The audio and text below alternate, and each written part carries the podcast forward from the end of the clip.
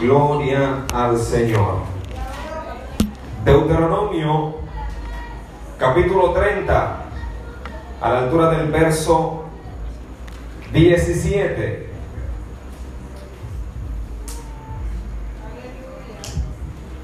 Cuando lo tenga puede decir amén. Aleluya. Gloria al Señor. Leemos palabra del Señor bajo la comunión del Padre, del Hijo y del Espíritu Santo. Dice así a la letra. Mas si tu corazón se apartare y no oyere y te dejares extraviar y te inclinases a dioses ajenos y les sirvieres, yo os protesto hoy que de cierto pereceréis. No, por, no prolongaréis vuestros días sobre la tierra a donde vais, pasando el Jordán, para entrar en posesión de ella. A los cielos y a la tierra llamo por testigo hoy contra vosotros, que, que os he puesto delante de la vida y la muerte, la bendición y la maldición. Escoged pues la vida para que vivas tú y tu descendencia. Amén. Escoged pues la vida para que vivas tú y tu descendencia. Puede tomar asiento, gracias.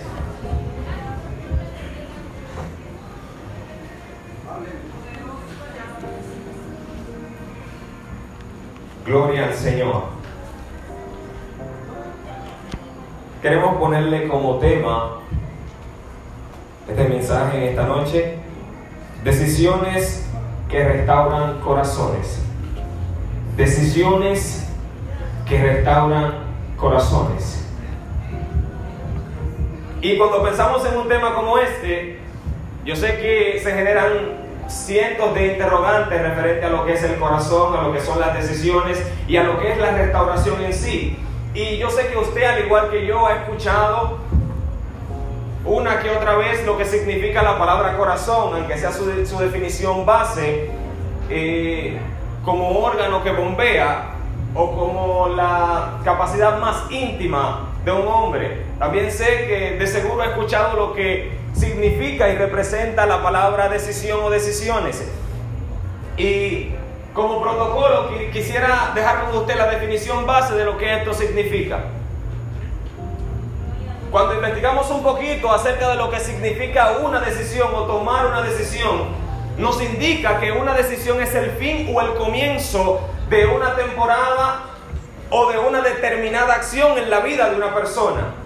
Ejemplo de esto, usted decide cuándo acabar y cuándo comenzar cierta actividad en su vida. Usted decide si reír, usted decide si soñar, usted decide si sufrir, usted decide si congregarse, decide si no congregarse, decide si estudiar o no estudiar. O sea, hay un sinnúmero de decisiones que están ligadas directamente a lo que es el ser. Y cada decisión que usted toma traerá con ella un resultado.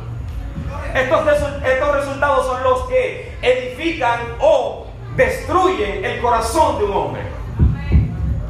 Al principio parece sencillo tomar ciertas decisiones y cuando sobre nosotros vienen las consecuencias de las mismas, entonces es que pensamos por qué pasó esto o por qué pasó aquello, por qué estoy frustrado, por qué me siento decepcionado o por qué no tengo lo que yo quiero tener. Esta es una de las preguntas bases que se hace todo individuo cuando llega a una edad prudente. Pero no solo cuando tiene una edad prudente, hasta los niños se cuestionan de por qué no tienen esto o aquello.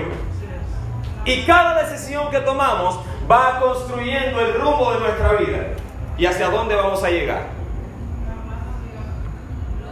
Entonces, como principio base, cada decisión que usted toma y que yo tomo nos van a llevar a un destino el cual nosotros desconocemos. Usted ha escuchado que el mundo es movido por el dinero. Pero yo quiero cambiarle el pensamiento un poco esta noche. El mundo es movido por decisiones. El dinero solo es el combustible con el que las personas toman decisiones. Sin decisiones, usted puede tener dinero, pero no va a llegar a ningún lugar determinado. Alguien más tendrá un pensamiento y alguien más utilizará el dinero a su antojo. Entonces, número dos, las restauraciones tienen que ver con llevar una obra de arte a su posición original. Las, las restauraciones tienen que ver con algo que se construyó, que perdió su brillo, perdió su gloria y que alguien con la capacidad hizo algo por esa organización, hizo algo por esa persona para llevarlo al lugar a donde correspondía o devolverle la gloria a esa estructura o a esa persona. Solo puede ser restaurado algo que ha perdido su brillo o algo que ha perdido su gloria. No se puede restaurar nada que esté en perfectas condiciones. Por esa razón es que nosotros estamos aquí en esta noche, porque entendimos un día que había algo que nos hacía falta, por lo cual necesitábamos restauración. ¿Alguien me sigue hasta acá? Créame que en un momento nos pondremos interesantes y entraremos en calor. Pero es necesario que usted sepa esto. Y como número tres, el corazón. El corazón más que el órgano principal del hombre, el cual si se para o deja de latir, usted desaparece. En una definición más profunda, acatada por científicos y por, y por personas profesionales en la materia, el corazón es la expresión más íntima de cualquier hombre y de cualquier mujer. El corazón es donde se asienta lo más importante que ustedes, las tomas de decisiones se, toman en el corazón del hombre, no en el corazón como músculo, sino en el corazón donde se gesta cada pensamiento que usted recibe. El corazón viene siendo la máquina de proceso de cada individuo, donde se gesta todo lo que usted va a hacer y va a dejar de hacer. Cualquier cosa que usted va a hacer, ¿A dónde va a ir? ¿En quién va a convertirse? El acto que va a cometer. Primero, ese pensamiento tiene que pasar por su parte más íntima, que solamente la conoce Dios y usted. Nadie más puede llegar hasta donde están sus pensamientos más ocultos. De ahí la necesidad del tema de esta noche de decisiones que restauran corazones. Si si la esencia de lo que usted es no está generando de la forma correcta, si la esencia donde se toman los pensamientos, donde se gesta cada movimiento que usted va a hacer, no está generando como se debe, entonces su camino será camino de perdición y de destrucción.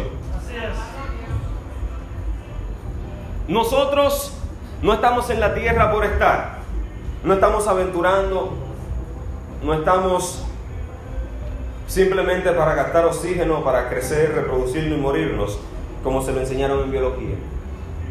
Estamos acá por un propósito más grande y es penoso de que usted crezca, se reproduzca y que se muera sin saber la razón real por la que usted vino, la razón real por la que usted está en esta tierra. Y de ahí llegamos a un libro como Deuteronomio. Deuteronomio es el quinto libro que escribió Moisés. Y es el cierre de todo el discurso o de todo el peregrinaje que vivió el pueblo de Israel luego que salió de Egipto.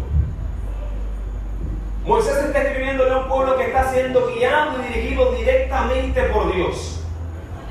Muchos acá a veces decimos no cuando Dios me hable, cuando Dios me toque, cuando Dios me dirija, entonces yo haré lo que tengo que hacer. Pero acá nos vemos como un pueblo que estaba siendo dirigido directamente por Dios y ni aún así obedecía. Dios mismo le daba la directriz a un hombre frente a un monte, el cual temblaba, el cual el cual se escuchaban trompetas y bocinas, que cuando Moisés bajaba de ese monte, bajaba con el rostro resplandeciente, que casi ni se le podía mirar la cara. Y ni aún así, teniendo un hombre de este calibre tan ungido, la gente hacía lo que tenía que hacer. ¿Por qué? Porque no tenía un problema en dominar la información tenía un problema en las estructuras de su corazón, tenía un problema en su simiente, tenía un problema en lo que yo era en esencia.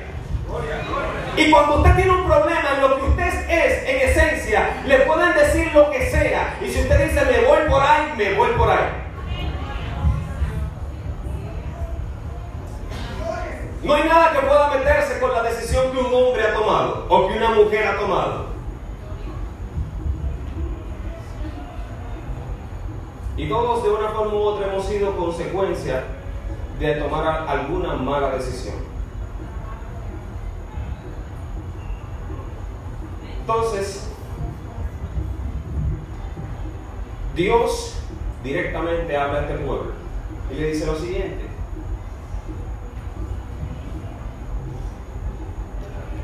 Si ustedes me obedecen de corazón,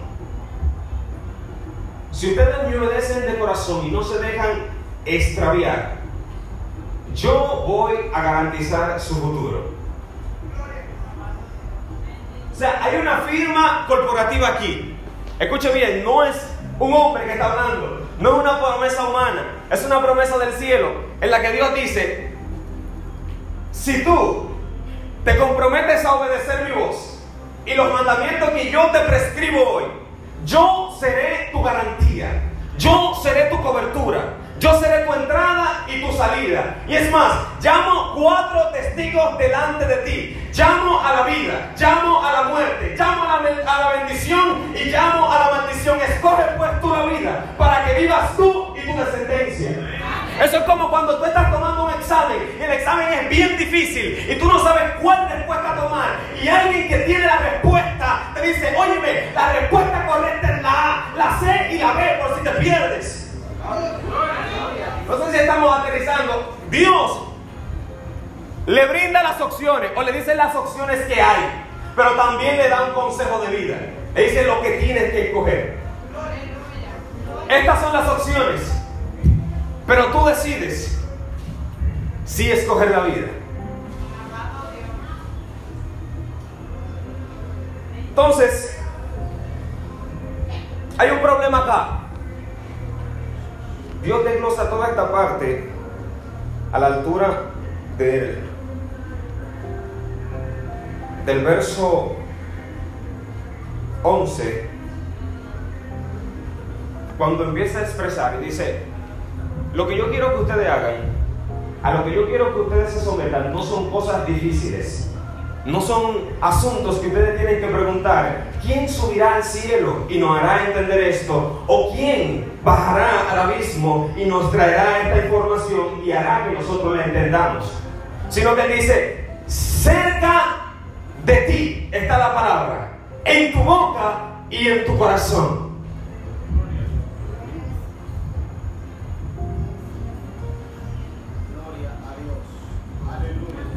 A veces nosotros no, entendemos el lugar en el que estamos ni por qué estamos ahí. Pero miren, Jesús le dijo a sus discípulos lo siguiente. Los discípulos le preguntaron cómo debían orar y qué debían hacer, cómo debían dirigirse. Y luego que Jesús le da la directriz del Padre Nuestro, entonces le dice lo siguiente. Por sus palabras serán justificados y por sus palabras serán condenados. Porque lo que sale de tu boca, del corazón sale. No lo que haces con el cuerpo, sino lo que, lo que expresas por tu boca, sale de las expresiones de tu fábrica interna, que es tu corazón. Tu boca, consciente o inconscientemente, está conectada con tu parte más íntima. Lo que tú hablas diariamente te va dictando hacia dónde se va dirigiendo tu vida. Usted no se ha preguntado por qué la línea de la salvación está vinculada y está conectada a que se confiese con la boca que Jesús es el Señor y que se crea con el corazón. O sea, no es una opción de yo creo en el Señor, no, tú crees en el Señor y tienes que confesarlo para que la liberación se ejecute en tu interior, para que tú abras la puerta de tu ser y le des entrada al Espíritu Santo y haga de ti una nueva persona.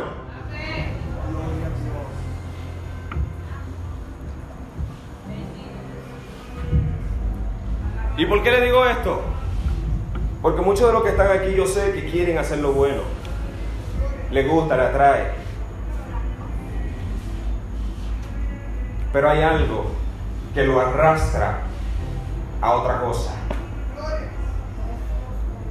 Y el mismo apóstol hablando de esto dice, ¿por qué lo hago lo que no quiero y lo que quiero no lo hago? Entonces entiendo que en mí hay una ley de muerte y de pecado, porque queriendo hacer el bien, mis miembros o lo que esté en mis miembros me lleva cautivo a hacer lo malo o hacer lo que no quiero hacer. ¿Cómo usted se da cuenta que es una decisión incorrecta? Porque luego de que usted la hace, se arrepiente de haberla hecho. Si cada acción que usted realiza en el día no le trae ningún remordimiento, pasan dos cosas. O usted está haciendo lo correcto, o su corazón fue llevado a aguas cautivas en donde ya usted no tiene remordimiento por lo malo.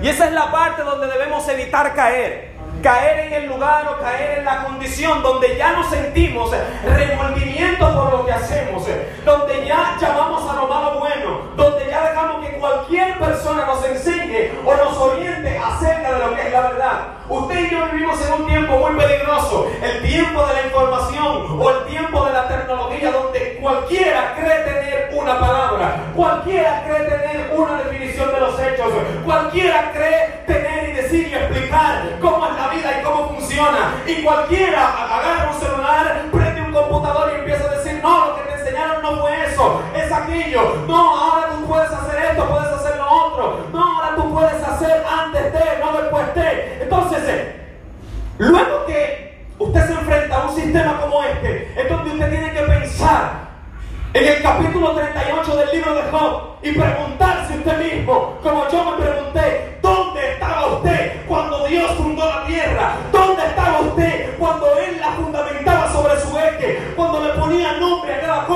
y cuando decía que todo era bueno y perfecto. ¿Dónde estaba usted?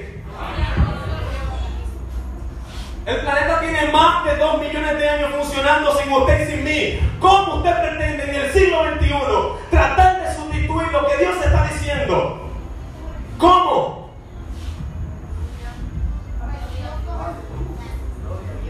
¿Usted quiere saber de la veracidad de la palabra? ¿De la veracidad de lo que la Biblia enseña? Cuando usted y yo estudiábamos, se decía que habían teorías antes de que mandaran los satélites y ciertas cosas, de que la Tierra era plana, de que no era redonda.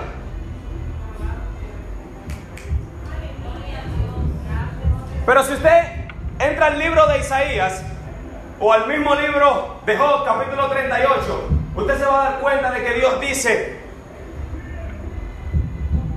que Él hizo la tierra como una esfera. Cuando usted le enseñaron de que la luz viaja a velocidad por un cilindro, ya Dios le había dicho a Job que Él le enseñó el camino a la luz.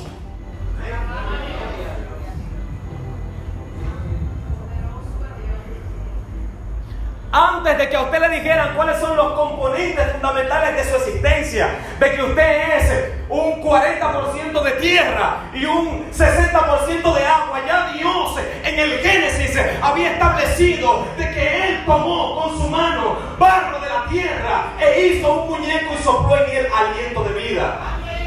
Y tú sabes que, la ciencia jamás va a explicarme cómo usted respira.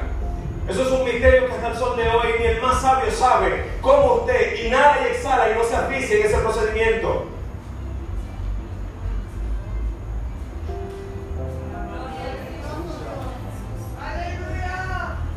Entonces es, es, es locura contender contra Dios. Es locura frenar lo que Dios me está diciendo, el llamado de Dios para mi vida. Lo más conveniente que usted y yo podemos hacer es decirle que sí a lo que Dios está diciendo. En un mundo que va camino al vertedero. Lo más que usted y yo podemos hacer es abrirle las puertas del corazón a Dios para que Él entre, reine y le dé orden a todo lo que nosotros somos. ¿Usted sabe por qué porque yo sé que todo el que está aquí lo dice, sí lo dice, lo expresa. Gracias Señor por esto. Gracias Señor por aquello. Incluso hasta lo malo que va a cometer. Gracias Señor. Señor, cuídame aquí. Mira, yo voy a hacer esta diligencia, pero ayúdame ahí.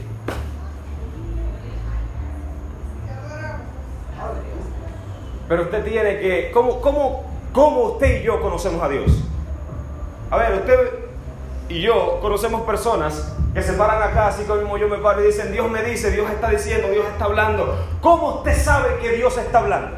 ¿Cómo usted sabe que Dios está diciendo? De la única forma que usted puede entender, conocer las características de quién es Dios es a través de la palabra. Si usted no lee la palabra, si usted no la conoce, si usted nada más sabe de que Dios está en el cielo y que la tierra es el estrado de sus pies, usted no va, no va a conocer lo que a él le gusta ni va a hacer lo que a él le agrada. De la única forma de usted emparentar con un semejante, si es varón, con una hembra, si es una hembra con un varón, es conociendo lo que esa otra persona le gusta para hacer eso y poder conquistarla. No con el simple hecho de decir, Señor, gracias. No es suficiente. No es suficiente. Porque ciertamente Dios no quiere tu destrucción. Dios no quiere tu mal. Pero Él no puede frenar tus decisiones. Él te ofrece el camino del bien y te deja las puertas abiertas para que elijas uno de los dos. Pero tus decisiones forjarán tu destino. Y por más que un padre quiera un hijo, lo único que puede hacer es aconsejarlo. No puede amarrarlo de una silla porque lo, lo vuelve más rebelde. Así que olvídese de esa idea de que cuando Dios me toque, de que cuando Dios me llame, de que cuando Dios haga... No, no, no, Dios ahora mismo te está diciendo que tú necesitas de Él. De que tu descendencia necesita de Él. ¿Tú quieres saber cuál va a ser el futuro de tus hijos y el de los hijos de tus hijos? El único que sabe eso es Dios. Y Él te dice hoy, si tú obedeces lo que yo quiero que tú hagas hoy, yo garantizo el futuro tuyo, el de tus hijos y el de los hijos de tus hijos.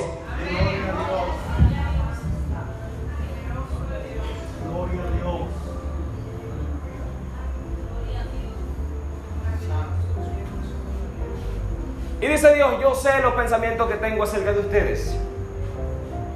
Son pensamientos de bien y no pensamientos de mal, para darle el fin que ustedes necesitan. Cada uno de nosotros tenemos anhelos, tenemos sueños, tenemos visiones a donde queremos llegar y, cosas que queremos realizar. Pero cuando Dios pone la vista en un hombre o en una mujer, lo más prudente es hacer caso a su llamado. Porque nada de lo que usted haga va a prosperar, ni va a ser duradero. Nada de lo que usted haga va a prosperar y va a ser duradero fuera de la gracia del Señor. Porque el problema es que nosotros no lo escogimos a Él, sino que Él nos escogió a nosotros primero. El problema no es si quiero o no quiero, sino que yo fui visto por Él desde antes de la fundación del mundo. El problema es que el diablo está suelto en la tierra y que si usted no tiene la cobertura del Espíritu Santo en usted, usted no lo va a lograr. Porque tiene, si usted no lo sabía, él tiene gente trabajando y no pide permiso. La Biblia dice que de la única forma, de la única forma de atar al hombre fuerte es si viene alguien más fuerte que él y lo ata y lo deja sin fuerza. Pero también la Biblia expresa que Jesús toca las puertas de tu corazón. Si tú le abres, Él entra y hace morada contigo. Pero Satanás no hace eso. La Biblia dice que Satanás se vuela a la cerca, rompe el petillo y entra y hace lo que él quiere hacer.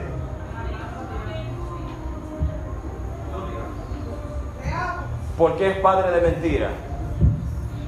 Es engañador. Vino a destruir, vino a matar, vino a quitar la paz. Y por si usted no lo sabía, la Biblia expresa de que Satanás es el príncipe de este siglo que le fue otorgada autoridad sobre la tierra Y sobre las únicas personas que Satanás no tiene autoridad, a menos de que Dios se la conceda para ser probado, es sobre los hijos de Dios. Los hijos de Dios son los únicos que están exentos a que el diablo haga lo que él quiera hacer a la hora que él quiera con ellos. Luego todo el que está fuera de esa cobertura corre peligro al salir por esa puerta, que lo atropellen, que lo atraquen o acostarse y no amanecer con vida. Porque las únicas vidas que están garantizadas en esta tierra son las que ya han conocido su propósito. O las que están marcadas con un propósito. Entonces, dice Dios, mis mandamientos no son difíciles. Lo que quiero que hagas no es difícil de cumplir. Si me sirvieres con todo tu corazón, si me obedecieres con toda tu alma, con toda tu mente y con toda tu voluntad, entonces dice el verso 10 del mismo capítulo 30, yo circuncidaré su corazón yo les pondré un sello corporativo y me sentaré a reinar en ellos.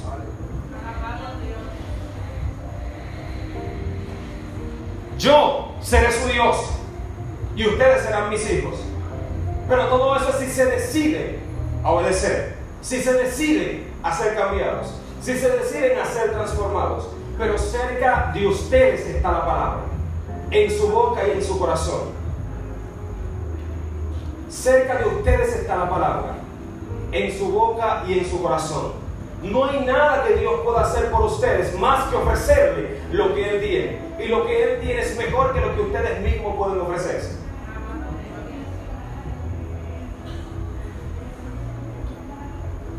Entonces hay una conexión con esto,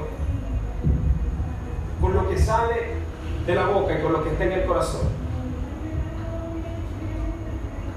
en la cual el proverbista dice, sobre toda cosa guardada, guarda tu corazón, porque de él van la vida. Y el salmista sigue expresando, ¿con qué el joven, con qué el joven limpiará su camino?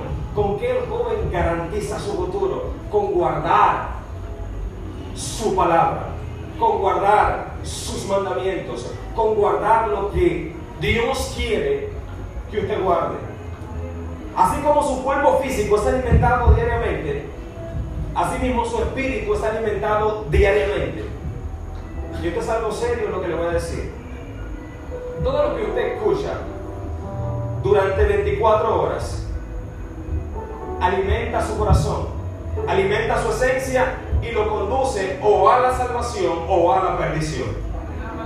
En lo que usted se alimenta 24 horas, la música que usted escucha, lo que ve en la televisión, la persona a la que oye, la persona con la que conversa. Todo esto va influenciando su ser y transformándolo de aquella persona inocente a una persona irreconocible.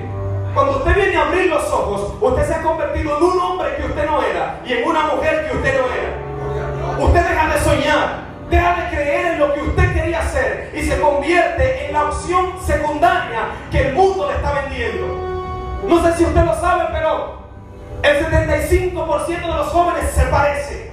El 75% de los jóvenes quiere hacer lo mismo, pero no quiere hacer lo mismo porque está en su esencia. Quieren hacer eso porque es la influencia y la tendencia que lo está llevando ahí. Es lo que estás recibiendo. Es lo que estás recibiendo que te cambia. Que te dice que tienes que ponerte. Que te dice que no tienes que ponerte. Pero usted se imagina tener un amigo incondicional. Usted se imagina tener a alguien que se preocupe por usted. Que esté con usted en las buenas y en las malas y en las peores. Que esté con usted aunque usted esté padeciendo una enfermedad terminal Usted se imagina a alguien que mientras usted duerme no duerma. Usted se imagina a alguien que mientras usted descanse o mientras usted esté pensando en un proyecto, está pensando en usted. No sé si usted lo sabía, pero yo conozco a alguien que sí es así. Yo conozco a alguien que cuando todos se apartan de ti, que cuando todos ven tu falta y tu debilidad, dice yo tengo una nueva oportunidad para ti. Yo tengo una nueva vida para ti. No me importa lo que hiciste y lo que dejaste de hacer. Desde ahora y desde hoy, yo puedo cambiar tu lamento en baile. Yo puedo cambiar tu tristeza en alegría. Yo puedo hacer que de ti salga una nación grande, una nación victoriosa.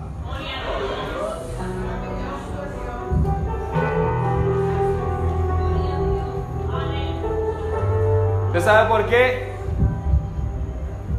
Porque mientras el hombre dice, de ahí no sale nada que sirva, ese yo lo conozco. Dios dice, no mires su apariencia. No mires su cabello. No mires sus pantalones. Porque mientras ustedes miran su cabello, mientras ustedes miran su ropa, Mientras ustedes dicen que es un delincuente, que es alguien que no se va a sacar nada de él, yo estoy mirando un corazón grandioso. Yo estoy mirando un adorador. Yo estoy mirando un predicador. Yo estoy mirando a alguien que le va a decir al diablo, a Satanás y a los demonios que Dios habla hoy. Porque a veces usted ve a la gente, sí, usted la ve muy sentado con cara de malo y torcido, pero su corazón es de un niño, su corazón es de alguien que anhela sentir la presencia y la unción de Dios.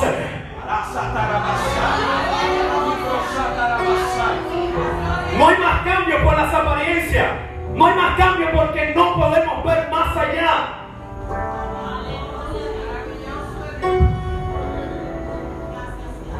Pero yo conozco a alguien que puede decirte, ¿a qué te dedicas? No, yo pesco, ven, pescador de hombres. Yo conozco a alguien que puede decirte, hey, ¿a qué te dedicas? No, yo cobro impuestos aquí en esta esquina. Ven, te voy a hacer y brosata la Haré tu nombre perpetuo en la tierra y se hablará de ti hasta los últimos días. La Santa Yo estoy seguro de que Pedro no sabía que íbamos a hablar de él hoy. Yo estoy seguro de que Moisés no sabía de que íbamos a hablar de él hoy. Pero yo conozco a alguien que sí sabía. Y usted no sabe si mañana de usted es que se va a hablar. Usted no sabe si mañana van a decir, allá traen el 10. Ahí no se esperaba nada, pero de ahí salió un muchachito, de ahí salió una joven que cuando abre esa boca, pasa para pasar y rosa para pasar. De ahí salió un joven que fue punta de lanza. De ahí salió un joven que fue el ejemplo. De ahí salió un joven que congregación y tuvimos que abrir otra congregación. Tuvimos que hacer otro servicio porque ya no cabían. Porque de seguro usted piensa que todas las almas se van a convertir conmigo. No, Dios lo está esperando a usted también. Porque hay un alcance que depende de usted. Hay unos planes que Dios tiene para usted y con usted. Hay una restauración que Dios quiere hacer en usted para que restaure a otros. Hay un proceso que Dios permitió viviera, que usted lo pasara, para que usted sea el testimonio de alguien.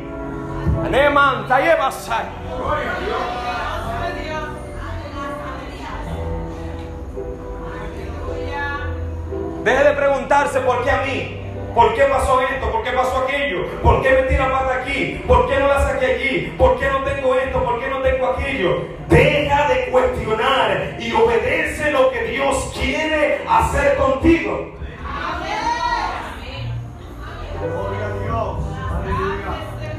Ah, porque si obedeces, dice Dios que Él te hará perpetuo, que Él circuncidará tu corazón. ¿Usted sabe lo que significa esto? Que Dios circuncide tu corazón en vez de tu carne.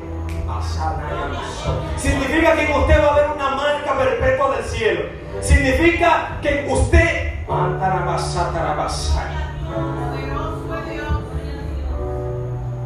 significa que el bien y la misericordia del Señor te perseguirán.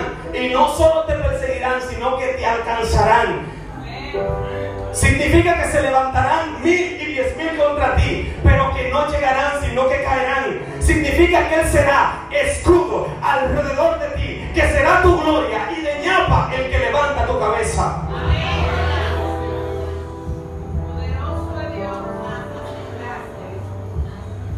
Es algo serio. Es algo serio el que Dios te escoja, el que Dios te llame. Es algo serio el que Dios te hable, el que Dios quiera hacer algo contigo. Pero lo más importante es que tú entiendas que necesitas ser restaurado. Que necesitas volver al diseño de lo que Dios quiere. Que necesitas volver a aquel que tiene los planos de tu concepción. Que necesitas entender que Él te hizo y que no te hiciste tú mismo. Necesitas entender que no eres una casualidad, sino que eres producto de algo que se pensó ya en el cielo.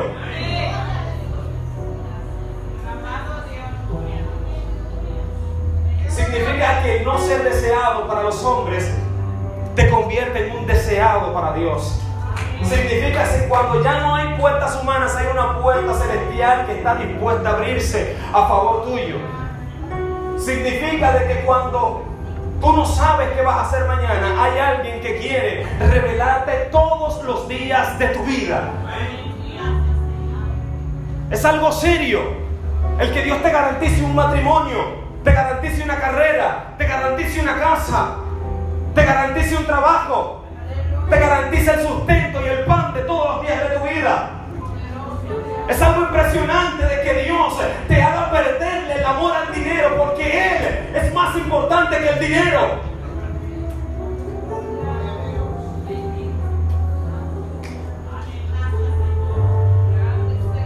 Créame que yo quería predicarle algo que lo moviera, pero era necesario decirle esto. Dios no está inventando ni está bromeando. Dios le necesita, pero usted le necesita más a Él. Dios se contrista con decisiones que usted toma. Porque Él quiere que usted deje que Él lo haga. No lo intente usted, no diga, no diga en su corazón, no, no, no, no, espérate. Cuando yo deje de hacer esto o cuando deje de hacer esto, cuando yo me comporte un poquito, entonces yo me arrepiento de cosas que yo no voy a poder. Él no te está pidiendo ayuda para que dejes nada. Él te está diciendo, ven a mí, cargado, trabajado y cansado, y yo te voy a hacer descansar. Y le voy a regalar algo.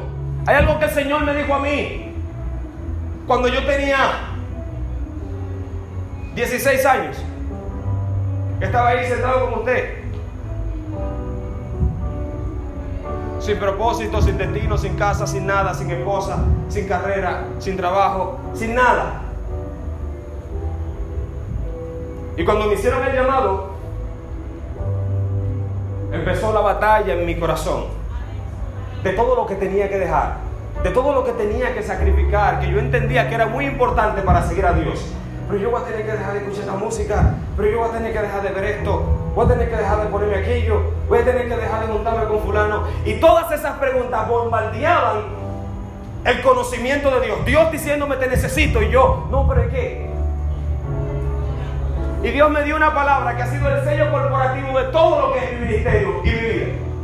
No hay aquel que haya dejado padre, madre, familia, amigos, dinero, lo que sea por mí, que no reciba mucho más en este tiempo y en el siglo venidero la vida eterna.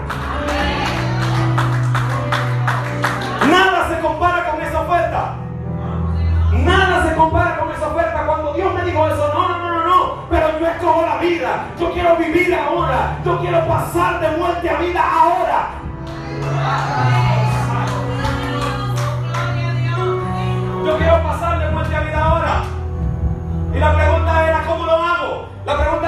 ¿Cómo paso? ¿Cómo doy el cambio de vida? Y ahí viene lo que vine a predicar en esta noche. Cuando su corazón está destruido, cuando su corazón necesita respuestas y salidas, la voz de Dios te dice, cerca de ti está la palabra, cerca de ti está la solución, en tu boca y en tu corazón está la liberación de tu cuerpo.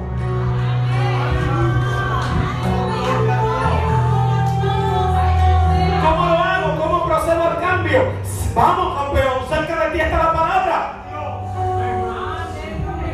Vamos, cerca de ti está la palabra. En tu boca y en tu corazón. Déjame el resto a mí. Atrévete a confesarme como Señor y a creer que Dios me levantó de los muertos. Y serás testigo de lo que soy capaz de hacer en la vida de un hombre. Y serás testigo de convertirte en alguien irreconocible. ¿Y sabes qué? Falta un año para yo terminar el bachiller. Todos los que estudiaban conmigo estaban adelante, estaban enviados, como dicen los jóvenes. tenían su pinta, tenían sus pedales, tenían sus mujeres, estaban nítidos. La mujer, las jóvenes se creían las más buenas y los jóvenes se creían los más bacanos.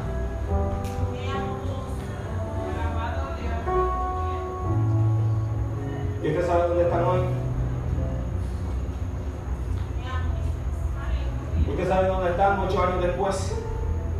Lo que se creían, lo último, que hasta yo creía que era lo último, que esa gente nunca le iba a pasar nada, esa gente era intocable. ¿Usted sabe dónde están? Ocho años después, siete pies bajo tierra, con dos muchachos y sin el brillo en la cárcel. Y algunos con un trabajo de medio tiempo y dos muchachos y viviendo la vida que ellos nunca quisieron vivir. Porque cuando tú no te conectas con el que tiene el plano de hacia dónde va tu vida, eres un ciego que va rumbo al fracaso. Y quédese con esto, con estos ciegos.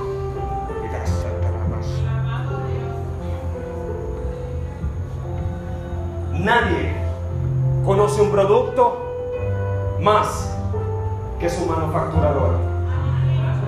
Nadie conoce un producto más que su manufacturador. Nadie te conoce a ti y me conoce a mí más que Dios.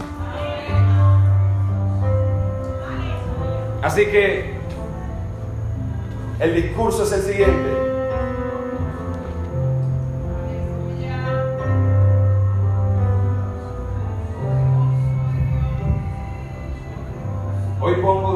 Ustedes la vida y la muerte, la bendición y la maldición.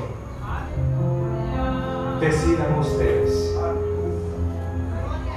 Decidan ustedes si quieren que su corazón sea.